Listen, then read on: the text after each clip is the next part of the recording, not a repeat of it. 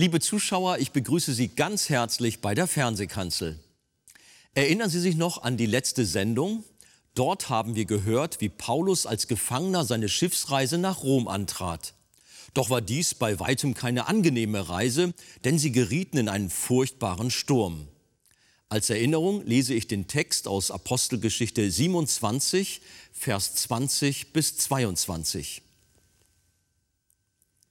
Da aber während mehrerer Tage weder Sonne noch Sterne sichtbar waren und ein heftiger Sturm anhielt, schwand endlich alle Hoffnung, dass wir gerettet werden könnten.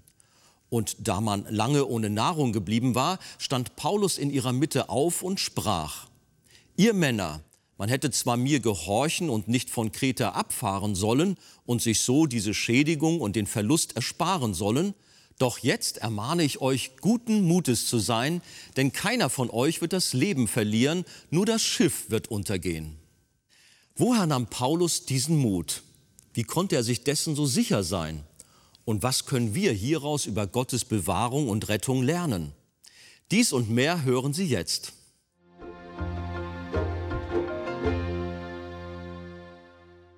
Woher nahm Paulus denn diesen Mut? Er hätte selbst doch auch Grund gehabt, verzagt und verwirrt zu sein. Hatte Gott ihn vor den Mördern in Jerusalem und Caesarea bewahrt, um im Mittelmeer zu ertrinken? Warum konnte Paulus so auftreten, als wäre er der Kapitän? Ich glaube, er war es auch. Aber wie kam es zu dieser Kraft und zu dieser Autorität, zu dieser Kühnheit, mit der Paulus aufgetreten ist angesichts des Untergangs? Ich glaube, Paulus lebte mit Gott.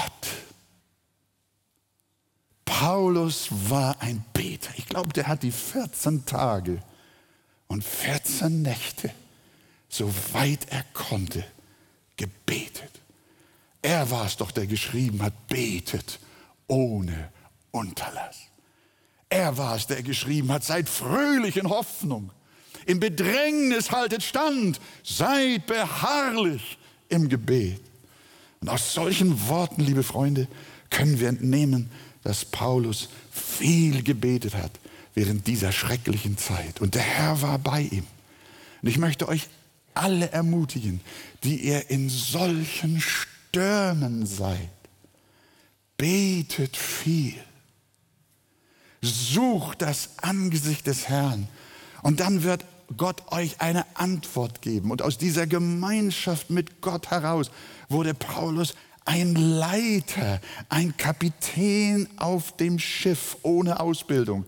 Aber er hat den Kahn noch beieinander gehalten und die Leute noch vor dem Selbstmord zurückgehalten.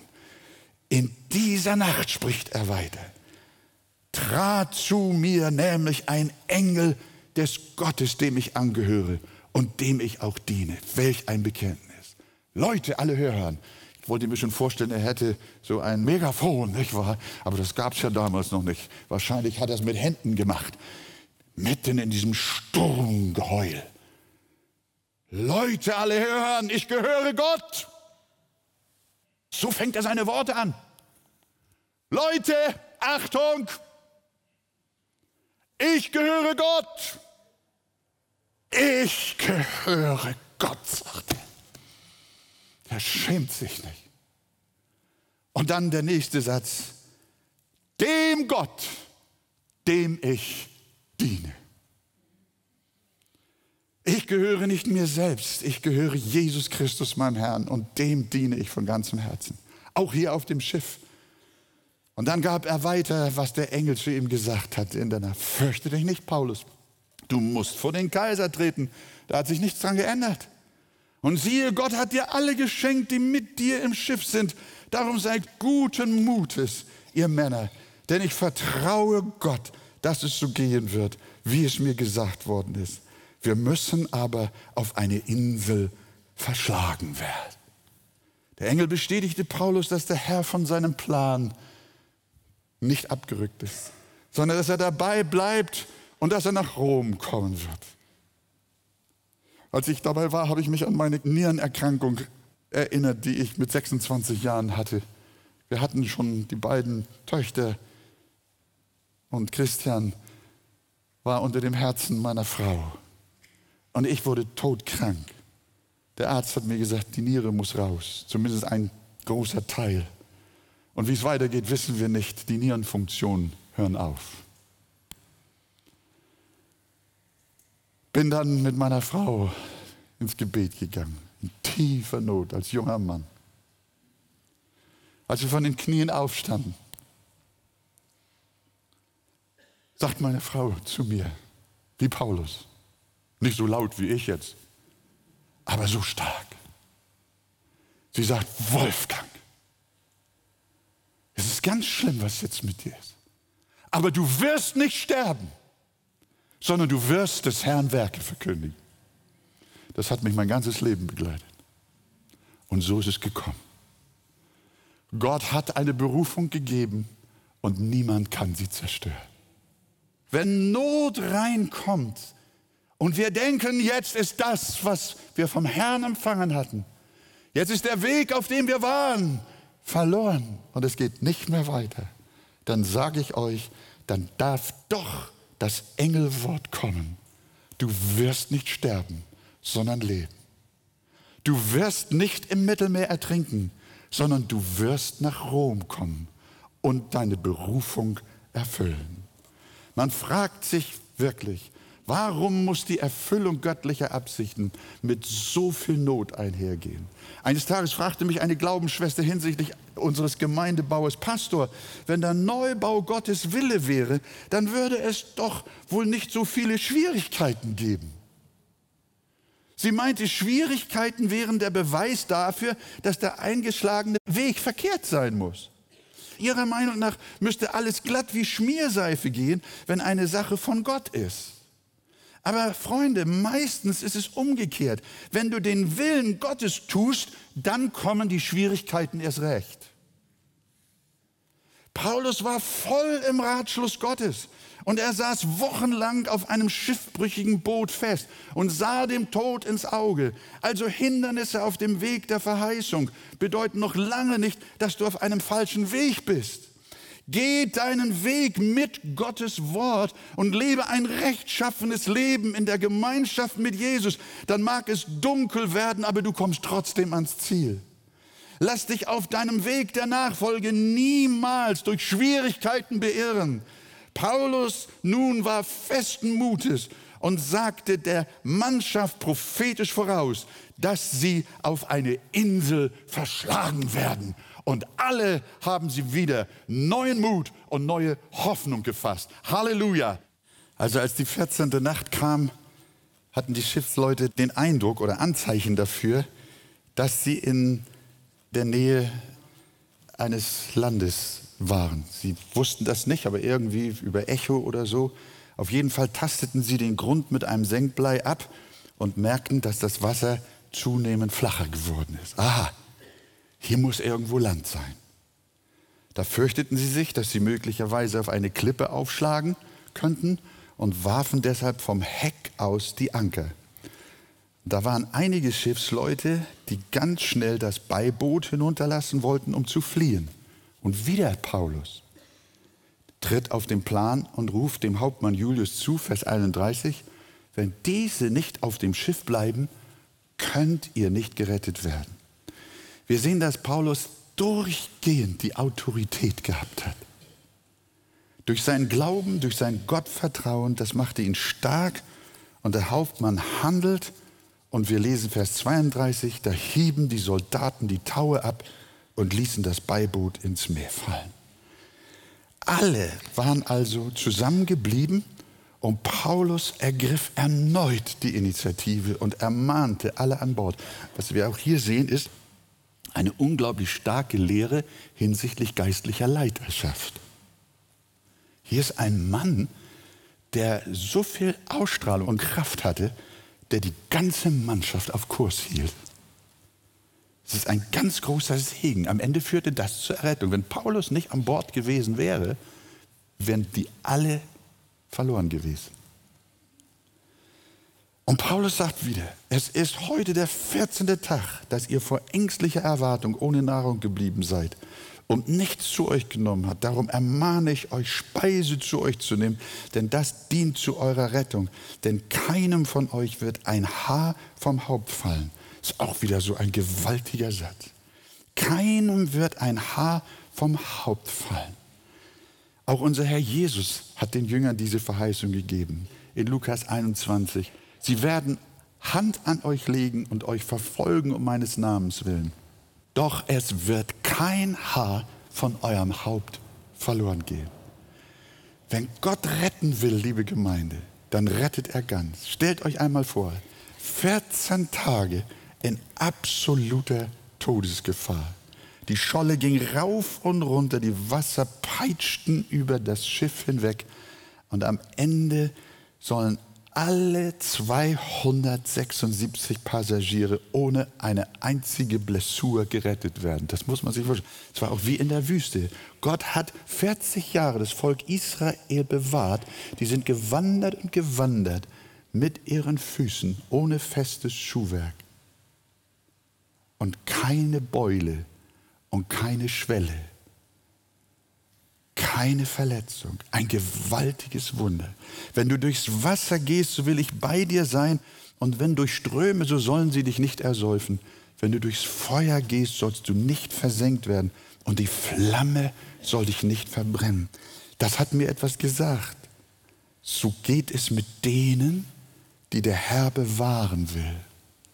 Sie werden ihren Fuß nicht an einen Stein stoßen. Sie werden Nöte haben, durch Gefahren gehen, in Todesnot sein, aber sie werden gerettet werden. Und so wird es mit uns allen sein, liebe Geschwister. Wenn wir nach einer langen Sturmreise durch diese Welt endlich am Ufer der Ewigkeit ankommen, dann werden wir sagen, nicht einen Stoß, nicht eine Schramme, nicht eine Beule, keine Schwellung und nicht einmal ein Haar haben wir verloren. Wir werden vollkommen gerettet sein und haben einen unverletzten, unbeschwerten Auferstehungsleib, voll Kraft und voller Gesundheit. Halleluja. Perücken sind überflüssig. Und wir werden durch die Stürme und Fluten dieser Zeit alle ohne Ausnahme gerettet sein. Es wird ein herrlicher Tag der Rettung sein, wenn wir über den Todesjordan durchgekommen sind. Ja, es wird Kampf sein, es wird schwer sein, es wird Angst sein, es wird Hoffnungslosigkeit sein, menschlich gesehen. Aber wir werden heil rüberkommen. Nachdem Paulus das gesagt hatte, nahm er Brot dankte Gott vor allen, auch hier wieder, brach es und fing an zu essen. Da wurden alle guten Mutes, nahmen ebenfalls Speise zu sich. Wir waren aber auf dem Schiff, wie wir schon mehrfach gehört haben, insgesamt 276 Seelen. Da auf dem Schiff war ein Gottesdienst. Einen solchen hatten die Heiden auf dem Schiff nie zuvor erlebt. Zerzaust, erschöpft und verzweifelt hatte Gott sie alle dahin gebracht. Sie dankten Gott, nahmen Speise zu sich und alle wurden guten Mutes. Das erinnert mich auch noch an meine Teenagerzeit. Ich war einmal so ja, sterbenskrank, dass ich über eine ganze Woche nichts gegessen und kaum was getrunken hatte. Und man wollte mich ins Krankenhaus bringen, um mich künstlich zu ernähren. Zu der Zeit, es war damals eine Grippe, an der damals viele Menschen in meinem jugendlichen Alter gestorben sind. Und dann kommt meine Mutter auch wieder zu mir an mein Bett in meinem Elend und sagt, Wolfgang, ich habe die Gewissheit empfangen, ich mache dir jetzt einen Haferflockenbrei und im Namen Jesu wirst du essen. Und wisst ihr, meine Mutter hat es getan. Die kommt mit so einer Schüssel Haferflockenbrei. Mit einem Teelöffel allerdings nur. Sie war sehr lieb zu mir. Und dann hat sie gebetet. Und dann sagt sie, genau wie Paulus zu diesem Mutlosen, jetzt ist. Und sie nimmt den Löffel und sagt, im Namen Jesu. Und ich vor Lauter Gottesfurcht habe ich den Mund aufgemacht. Und sie schiebt den ersten Löffel rein und ich gucke, ich denke, gleich muss ich wieder brechen, wie das immer war. Und es bleibt. Wolfgang, schau nicht lange, Mund auf. Im Namen Jesu. Ich glaube, 10, 20 Mal. So oft habe ich nie in einem Rutsch im Namen Jesu gehört. Die Löffel ging runter und Wolfgang hat alles im Magen behalten. Und von da an wurde ich gesund. Und ich finde das so stark, wie Paulus hier sagt, esst jetzt. Vielleicht brauchst du das auch. Kämpfst du mit Magersucht? Weiß es nicht, ob man es so machen kann, aber wenn du es von Gott empfangen hast, dann sage so einem Menschenkind, im Namen des Herrn, iss. Du sollst gestärkt werden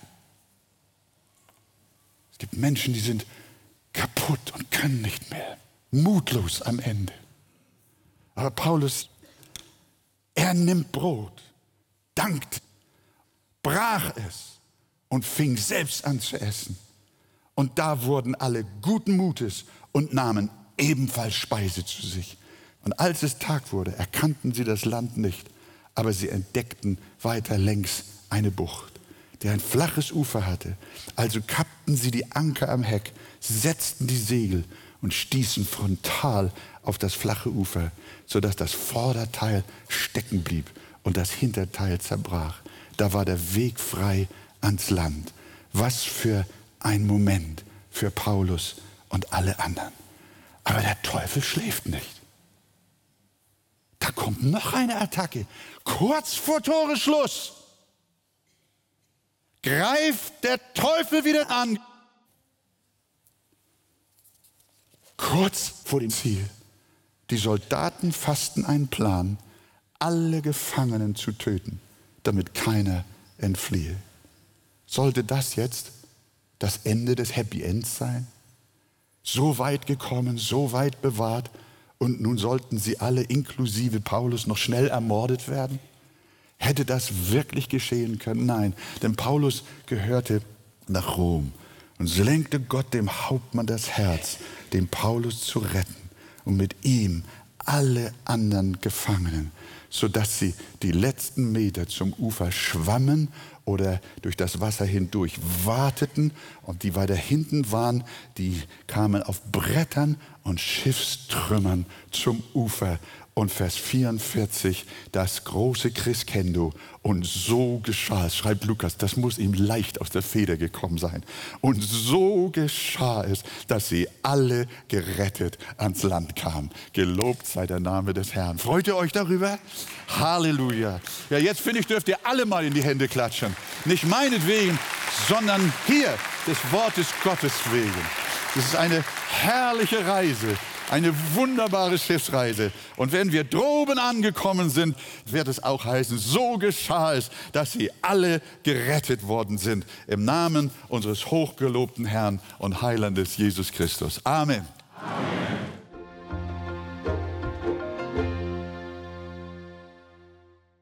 Der Apostel Paulus war aufgrund seines Zeugnisses für Jesus Christus gefangen genommen worden und befand sich immer wieder in der Gefahr, dafür sogar umgebracht zu werden.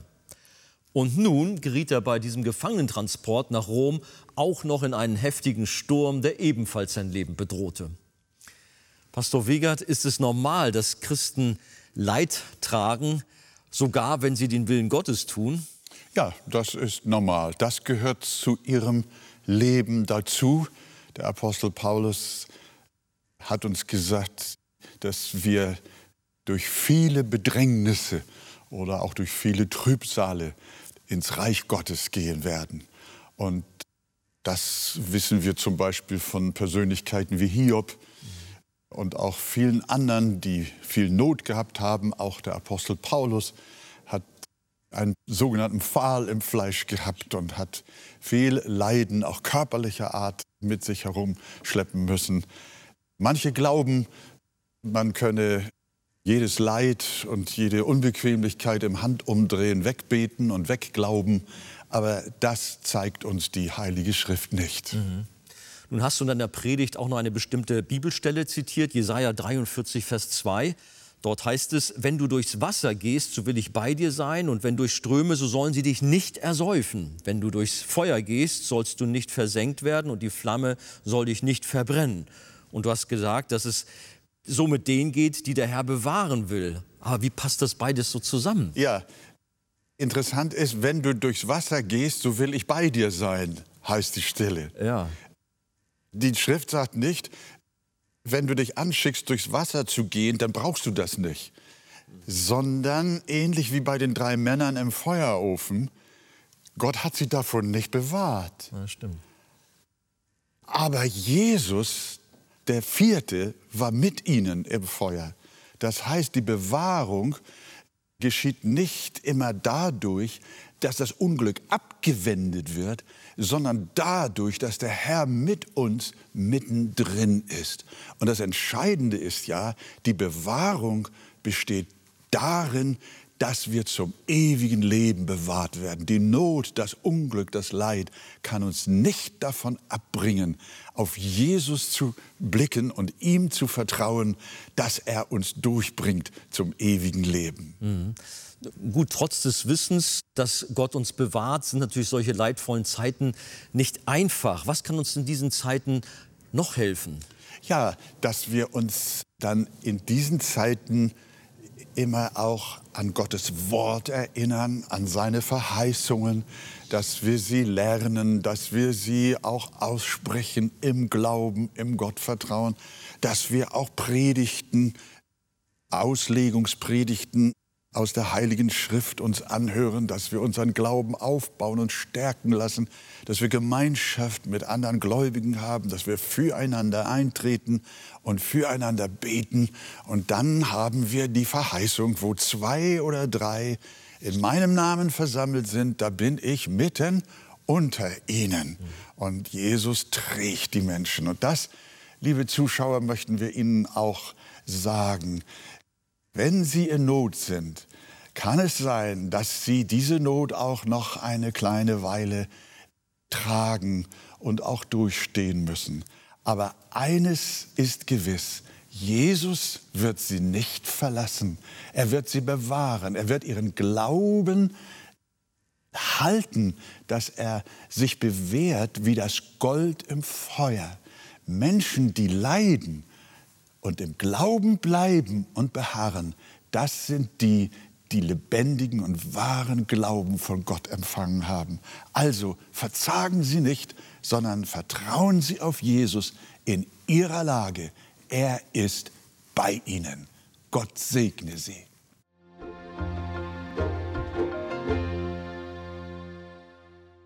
Trotz aller Nöte, die uns begegnen, gilt, wen Gott bewahren will, der wird gerettet werden. Wenn Sie vertiefende Ausführungen zu diesem Thema wünschen, empfehle ich Ihnen das Buch Das Evangelium Kennen und Genießen von Pastor Wolfgang Wegert. Im Besonderen das Kapitel Bewahrt bis in Ewigkeit. Auf Wunsch erhalten Sie ein Exemplar kostenlos. Wir freuen uns über jeden Kontakt zu unseren Zuschauern. Sie erreichen uns per Brief, E-Mail oder zu nachfolgenden Zeiten unter der eingeblendeten Telefonnummer. Näheres zur evangelisch reformierten Freikirche Arche finden Sie im Internet. An dieser Stelle wollen wir allen Zuschauern, die für uns beten und uns auch mit ihren Spenden helfen, ganz herzlich danken. Damit haben Sie Anteil an der Verbreitung der guten Nachricht von Jesus Christus. Über eine Spende auf die eingeblendete Kontoverbindung würden wir uns sehr freuen. Wenn Gott retten will, dann rettet er ganz. Dieses Thema werden wir auch auf unserer kommenden Evangelium für unser Landveranstaltung weiter vertiefen. Pastor Wolfgang Wegert kommt mit einem Team nach Görlitz, und zwar am Samstag, den 21. September. Der Gottesdienst beginnt um 15 Uhr im Jugendhaus Wartburg.